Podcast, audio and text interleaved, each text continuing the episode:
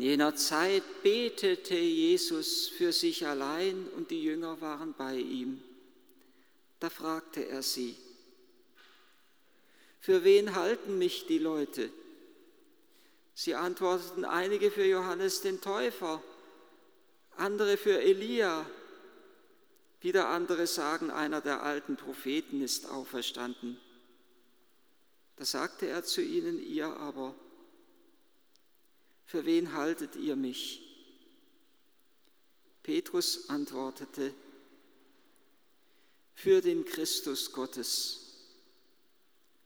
Doch er befahl ihnen und wies sie an, es niemandem zu sagen. Und er sagte, der Menschensohn muss vieles erleiden und von den Ältesten, den hohen Priestern und den Schriftgelehrten verworfen werden er muss, getötet, er muss getötet und am dritten Tag auferweckt werden.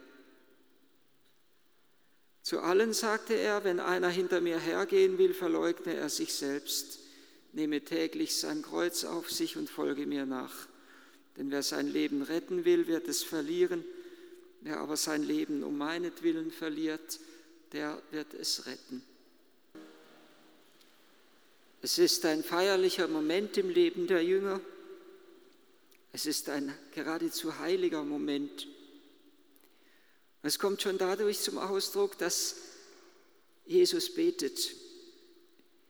Nicht, dass er nicht immer beten würde, aber wenn es der heilige Lukas in seinem Evangelium ausdrücklich betont, dass Jesus betet, dann weist es immer darauf hin, dass jetzt etwas Besonderes kommt. Jesus betet bei seiner Verklärung, bei der Taufe, bei der Erwählung der Jünger am Ölberg. er betet hier in diesem Moment,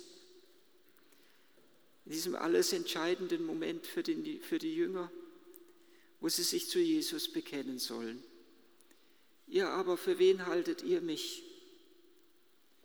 Sie waren schon eine Weile mit ihm unterwegs. Sie hatten schon vieles mit ihm zusammen erlebt. Sie hatten erlebt, wie er Kranke heilt, wie er Sündern vergibt. Sie hatten erlebt, wie er Dämonen austreibt. Sie hatten erlebt, wie er den Seesturm stillt. Sie hatten erlebt, wie er die Brote für die Menge bricht und damit Tausende satt macht. Sie hatten erlebt, wie er das Wasser zu Wein im Kana verwandelt hat. Und nun fragte sie, ihr aber, für wen haltet ihr mich?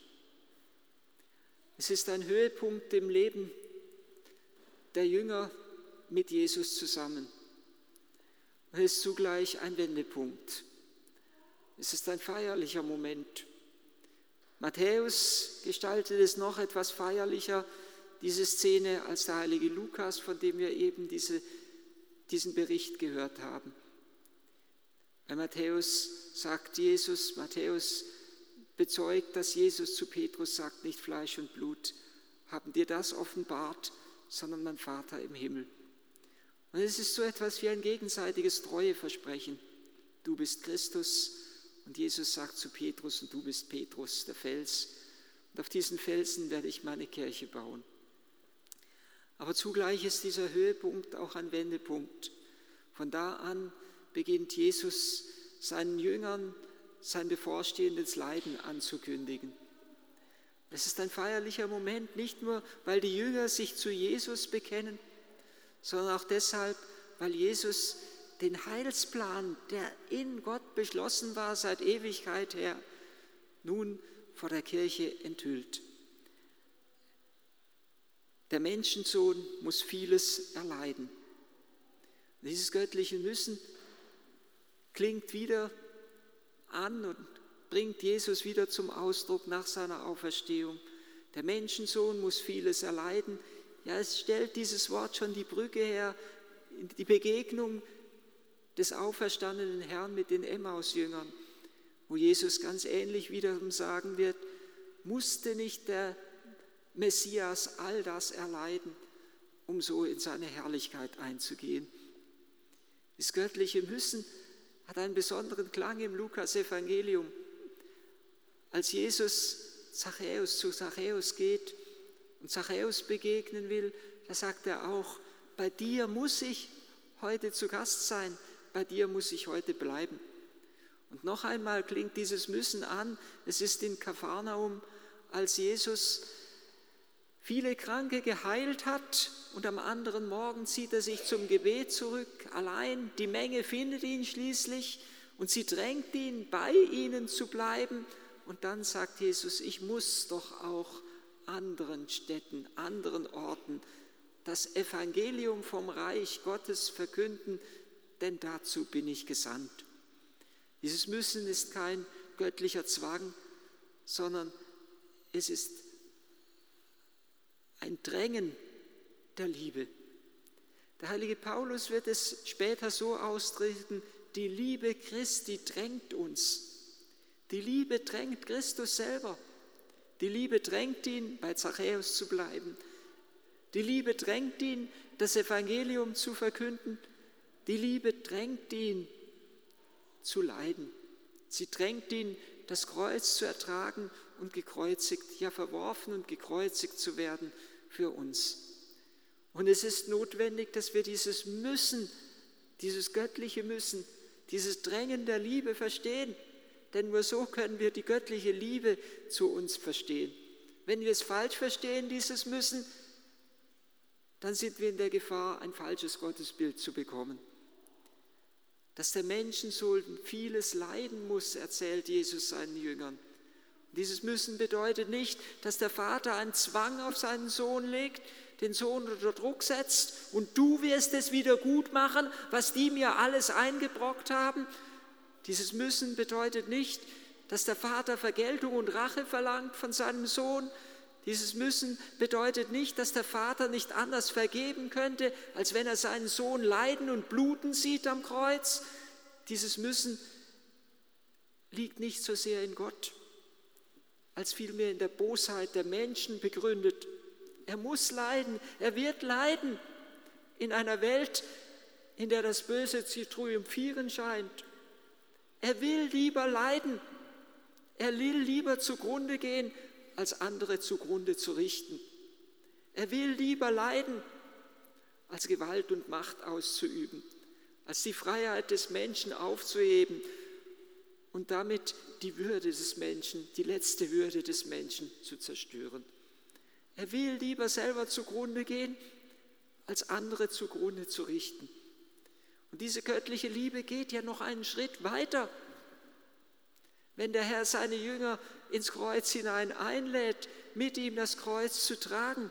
Nur derjenige kann sein Jünger sein, der täglich sein Kreuz auf sich nimmt. Er lässt es lieber geschehen.